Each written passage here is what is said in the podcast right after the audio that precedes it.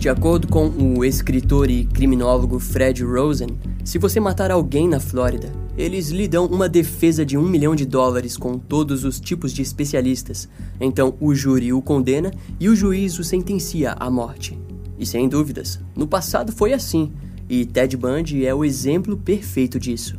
O estado da Flórida o segurou por anos até executá-lo em 1989. E no vídeo de hoje teremos como vilão um assassino tão brutal quanto Ted Bundy, que estava pronto para cometer os seus crimes e não se deixar ser vencido tão facilmente pela justiça.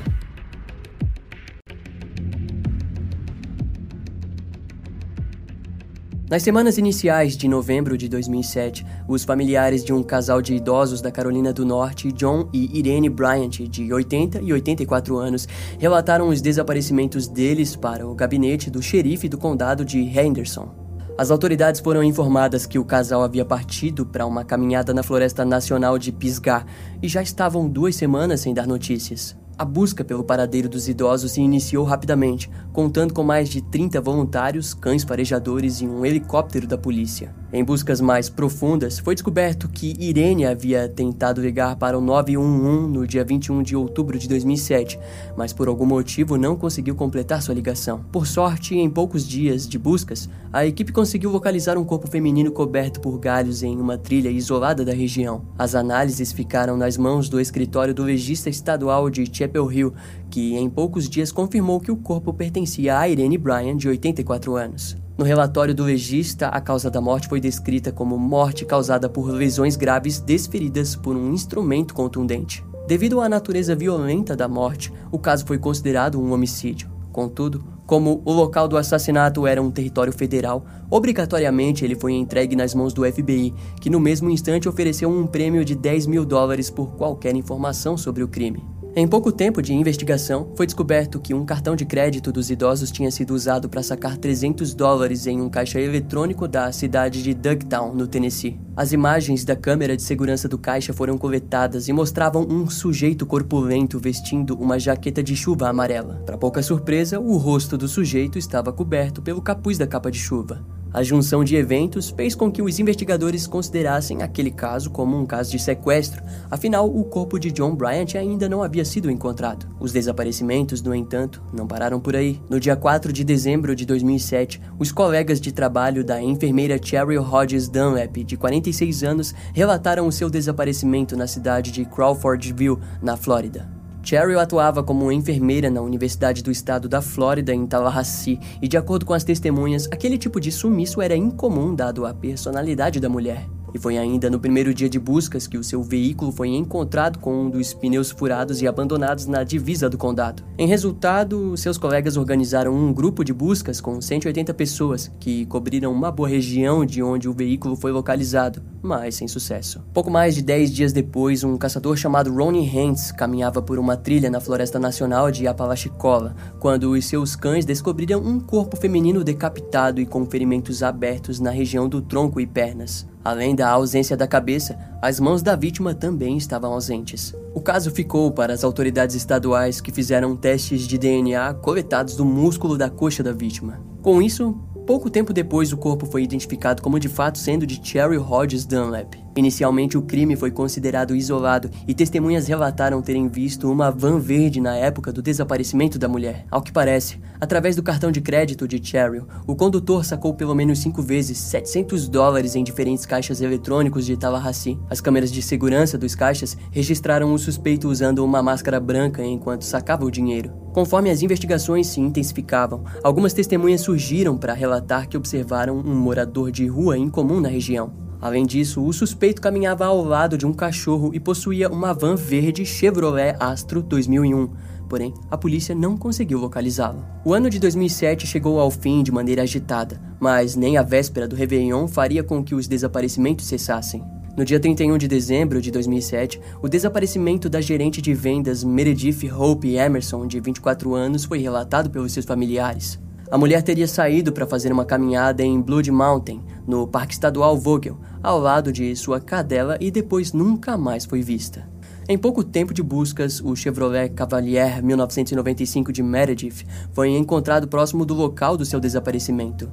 Dentro do veículo havia uma garrafa de água, uma coleira do cachorro e um cacetete de polícia. Algumas testemunhas entrevistadas relataram terem visto um homem estranho com um cachorro seguindo Meredith. Daquela vez, o tal homem estranho foi identificado por testemunhas como o vagabundo Gary Michael Hilton, de 61 anos, que era conhecido na região devido ao seu comportamento desagradável. Gary era frequentemente visto pelos moradores locais ao lado do seu cachorro, Dandy, em várias trilhas da região. As autoridades o consideraram como alguém interessante, pois ele parecia possuir um conhecimento enorme sobre as trilhas florestais. Antes de ser levado para interrogatório, o cachorro de Meredith foi encontrado vagando em um estacionamento da cidade e levado para os familiares. Posteriormente, alguns itens pessoais da mulher foram encontrados em uma lixeira no estacionamento da Quick Trip de Cumming.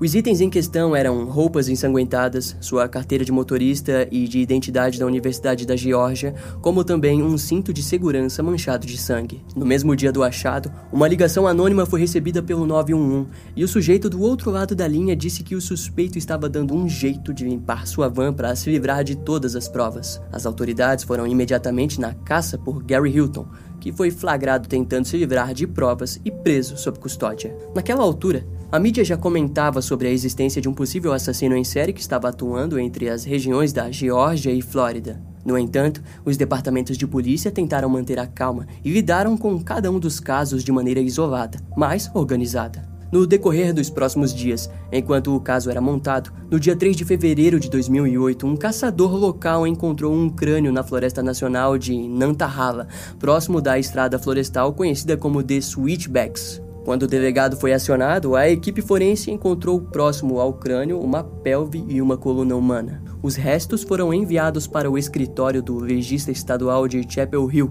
onde os resultados comprovaram que pertenciam a John Bryant, de 80 anos, desaparecido desde novembro de 2007. Diante um novo achado, a justiça estava pronta para iniciar um caso contra Gary Hilton, que já havia recebido o apelido de o assassino em série da Floresta Nacional. Gary Michael Hilton nasceu em 1946 em Atlanta, na Geórgia. Os seus primeiros anos não chamam muito a atenção, mas na faixa dos 13 ele quase cometeu um assassinato. Gary tinha raiva do seu padrasto Nilo DeBeck e um dia decidiu dar um tiro que, por sorte, não foi fatal. O evento acabou permanecendo como uma questão de família e o padrasto não procurou as autoridades, mas seus familiares acabaram internando Gary em um hospital psiquiátrico. Aquela foi a primeira vez que Gary levantaria as suas mãos contra a vida humana. Não fica claro quanto tempo ele ficou internado, mas em sua adolescência sua família se mudou para Hialeah, na Flórida, onde Gary fez amigos e até mesmo participou de uma banda. Nesse breve período, ele conseguiu uma namorada, que quando entrevistada pelo escritor Fred Rosen posteriormente, disse que Gary um dia a contou que durante sua infância teve um estranho relacionamento incestuoso com sua mãe. Mas a história é incerta. Aos 17 anos, Gary apresentou um anseio para se alistar no exército dos Estados Unidos e abandonou sua vida na Flórida. Ao conseguir sua chance para a vida militar, ele foi encaminhado para a Alemanha Ocidental. Lá, Gary foi posto no pelotão Davy Crockett. O nome era em homenagem ao rei da fronteira selvagem conhecido por sua mira aguçada com o seu rifle e por caçar ursos. Davy também costumava usar um chapéu de pele de guaxinim, que o transformava em um tipo de herói para as crianças da sua geração, inclusive para Gary Hilton. Daquele modo, dentro do pelotão, ele se via como um herói da nação. Entretanto, não se engane, pois o pelotão possuía apenas uma missão: disparar para testes o projétil nuclear XM388, também conhecido como o míssil Davy Crockett. A arma nuclear de baixo porte foi posta nos arredores de toda a Alemanha Ocidental na época, onde ficava direcionada para evitar os avanços de um suposto inimigo numa guerra fria marcante para a história mundial. De maneira geral, a missão não deveria ser considerada como perigosa, mas a mente de Gary não lidou bem com o estresse contínuo. Eventualmente, ele relatou que estava ouvindo vozes e, em pouco tempo, acabou sofrendo de um colapso mental. Em resposta, o exército enviou Gary para um hospital psiquiátrico, onde ele foi tratado como esquizofrênico. Normalmente, uma dispensa de um soldado doente deveria ser feita com um adendo, mas Gary, por algum motivo, recebeu uma dispensa honrosa. Após receber o seu tratamento, Gary se viu com os seus ainda 21 anos e sem nenhum tipo de anseio por uma vida comum. Seus empregos eram todos temporários e seus relacionamentos estavam fadados ao fracasso. Gary simplesmente não conseguia recomeçar uma vida como um cidadão qualquer. Em 1983, ele foi condenado por porte ilegal de arma no condado de Clayton. Quando questionado sobre o motivo de estar armado, Gary disse que realmente não precisava de uma, mas a tinha para proteção pessoal. Após isso, ele passou a viver na estrada e viajou por várias regiões do sul dos Estados Unidos e se divorciou várias vezes. Os seus próximos anos são uma grande névoa, mas fato é que no dia 22 de outubro de 1997, Levi Fred, de 20 anos, desapareceu na estrada 1000, no condado de Forsyth. O seu corpo foi encontrado no dia seguinte na área de cuidado de vida selvagem em um condado vizinho. A causa da morte e a condição do corpo não são ditas, mas o caso foi considerado como um homicídio e eventualmente encerrado por falta de pistas. Enquanto isso, Gary já estava chegando aos seus 54 anos e não possuía nada a se orgulhar, nada além do seu trabalho como carpinteiro em Atlanta, o trabalho mais duradouro que já teve. Em 2005, sua van abandonada foi encontrada na região montanhosa do condado de White, na Geórgia. O veículo foi conectado a Gary, mas ele não respondeu o processo judicial. Por esse motivo, o seu nome foi posto em um banco de dados federal. Nesse mesmo período, Gary passou a apresentar problemas comportamentais. Ele passou a cometer pequenos furtos e aplicava algumas fraudes dignas de um vigarista. Gary até mesmo procurou o auxílio médico que o diagnosticou com um transtorno de déficit de atenção com hiperatividade. Curiosamente, para o tratamento, o médico deu Ritalin, um remédio que, de acordo com as fontes, pode ter afetado seu comportamento para pior. Ainda em 2005, ele arranjou um novo emprego em uma empresa de revestimento de um cara chamado John Tabor, que gostava tanto de Gary que o forneceu uma residência. No entanto, em um dia, Gary se tornou repentinamente irritado e uma discussão fez com que John o expulsasse da empresa e da residência. No decorrer de dois anos, com apenas o seu cachorro Dandy e sua van Chevy Astro, Gary percorreu todo o sul dos Estados Unidos. Em seguida, ele decidiu que iria para a Carolina do Norte, onde chegou na Floresta Nacional de Pisgah, onde conheceu um casal de idosos casados há mais de 55 anos e, sem nenhum motivo aparente, escolheu assassiná-los. Após o crime, ele deixou a Carolina do Norte e retornou para a Geórgia. Lá, Gary invadiu uma reserva de caça no condado de Cherokee, onde foi expulso pelas autoridades. Infelizmente, o policial investigou as informações do homem em um banco de dados estadual, mas não analisou as informações em nível federal, onde ele possuía um mandado de prisão pendente em decorrência do caso da van abandonada em 2005. Em outras palavras, tudo poderia ter acabado por ali mesmo. Mas, ao ser expulso, Gary pegou suas coisas e dirigiu em direção à Flórida, mais especificamente para a Floresta Nacional Apalachicola em Tallahassee. Ele permaneceu no parque por mais do que 14 dias, e aquilo rendeu uma conversa frente a frente com as autoridades, pois é proibido permanecer tantos dias dentro de uma reserva florestal. Novamente, o seu histórico federal não foi investigado e Gary passou despercebido. Enquanto isso, a devota da igreja cristã evangélica Cherry Hodges Dunlap, de 46 anos, dirigia pela rodovia Crawfordville quando precisou lidar com um pneu furado do seu veículo. Esse fato nunca ficou claro, mas é bem provável que Gary tenha atendido o pedido de ajuda de Cheryl na beira da estrada quando decidiu ceifar sua vida. As autoridades investigavam os crimes isoladamente, quando o criminoso acabou retornando para a Geórgia, onde se deparou com Meredith Hope Emerson, de 24 anos, caminhando pelas áreas montanhosas de Atlanta.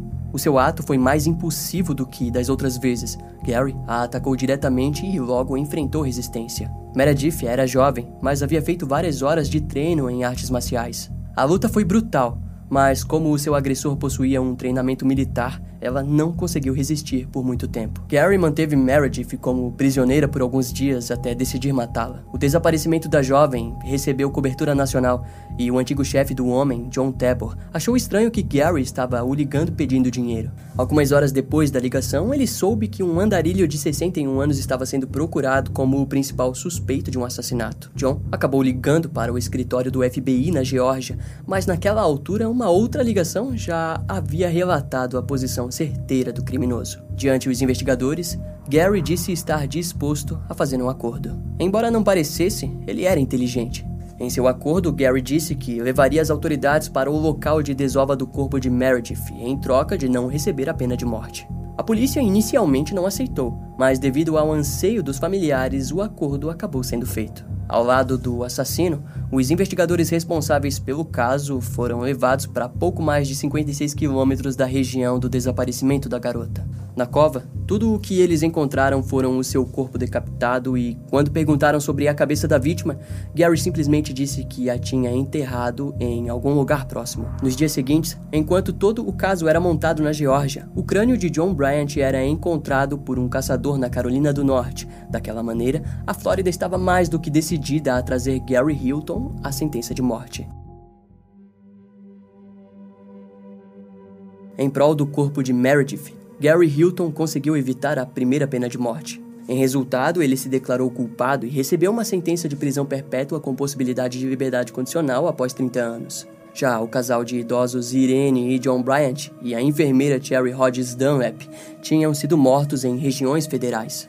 Assim, o xerife David Mahoney, do condado da Transilvânia, na Carolina do Norte, em conversas com o procurador dos Estados Unidos, decidiu que arriscaria o seu caso pela pena de morte que somente a Flórida poderia oferecer. A decisão foi aquela. Gary Hilton foi extraditado para a Flórida, onde enfrentaria o seu primeiro julgamento no caso do assassinato de Cherry Hodges Dunlap. Após vários pré-julgamentos, em setembro de 2009, um alpinista encontrou um antigo acampamento que foi dito como pertencente a Gary Hilton durante sua onda de assassinatos. Assim, os itens foram confiscados para serem usados em seu julgamento. No mês seguinte, o julgamento se iniciou no condado de Leon, na Flórida. A promotoria trouxe ao júri os detalhes mórbidos de como Gary havia sequestrado, mantido sua vítima em cativeiro e depois a matado. Ele também a decapitou e em seguida fez uma fogueira onde queimou a cabeça e as mãos de Cheryl. Embora a defesa do criminoso tentasse argumentar contra as evidências, era um caso perdido. O júri precisou de apenas quatro horas para deliberação. No dia 22 de fevereiro de 2011, Gary Michael Hilton foi condenado à morte. No ano seguinte, o julgamento pelos assassinatos de John e Irene Bryant se iniciaram. Contudo, o criminoso havia feito um acordo onde admitiu sua culpa em ambos assassinatos e foi sentenciado à prisão perpétua sem chance de liberdade condicional. Em audiências judiciais, Gary explicou que matou Irene rapidamente e depois levou John consigo para conseguir extorquí-lo, mas no fim apenas o eliminou com um tiro na cabeça com uma Magnum .22. Após a justiça ter sido feita, uma intensa investigação foi anunciada na procura de conectar o assassino em série com outros casos arquivados. Em 2016, a Suprema Corte dos Estados Unidos anunciou a suspensão de todas as execuções na Flórida. Um novo julgamento deveria ser feito, mas eventualmente o corredor da morte voltou a funcionar. Em 2018, ele tentou lutar contra sua sentença de morte, mas o seu recurso foi negado pelas autoridades estaduais e federais. Atualmente, Gary Hilton continua no corredor da morte da instituição correcional da União em Hereford, na Flórida. Durante os anos que foi mantido preso, vários agentes especiais do FBI entrevistaram Gary na procura de estudar o seu perfil. Além do próprio FBI, outras agências também o procuraram. O criminólogo e reitor da Escola de Estudos Forenses da Califórnia, Eric Hickley, afirma que Gary Hilton possivelmente é responsável por vários outros assassinatos cometidos antes de 2007.